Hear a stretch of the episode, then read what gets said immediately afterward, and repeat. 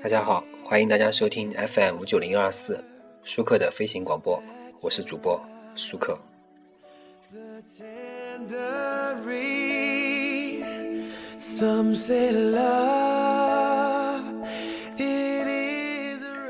今天呢，这一期节目啊，我们来说一个故事。这个故事的名字叫做《永远的蝴蝶》。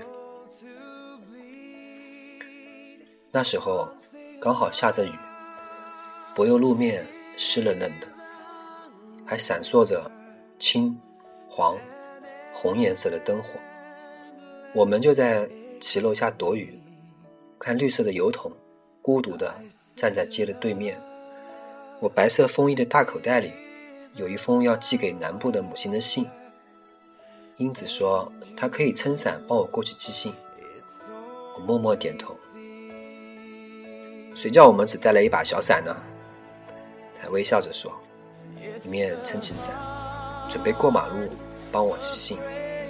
从他伞骨里剩下来的小雨点，溅在我的眼镜玻璃上。随着一阵拔尖的刹车声，英子的一声轻轻地飞了起来，缓缓的。飘落在湿冷的街面上，好像一只夜晚的蝴蝶。虽然是春天，好像也是秋深了。他只是过马路帮我寄信，这简单的行动，却要叫我终身难忘了。我缓缓睁开眼，茫然站在骑楼下，眼里裹着滚烫的泪水。世上所有的车子。都停了下来，人潮涌向马路中央。没有人知道，那躺在街面上的就是我的蝴蝶。这时候，它只离我五公尺，竟是那么遥远。更大的雨点溅在我的眼镜上，溅到我的生命里来。为什么？只带一把雨伞。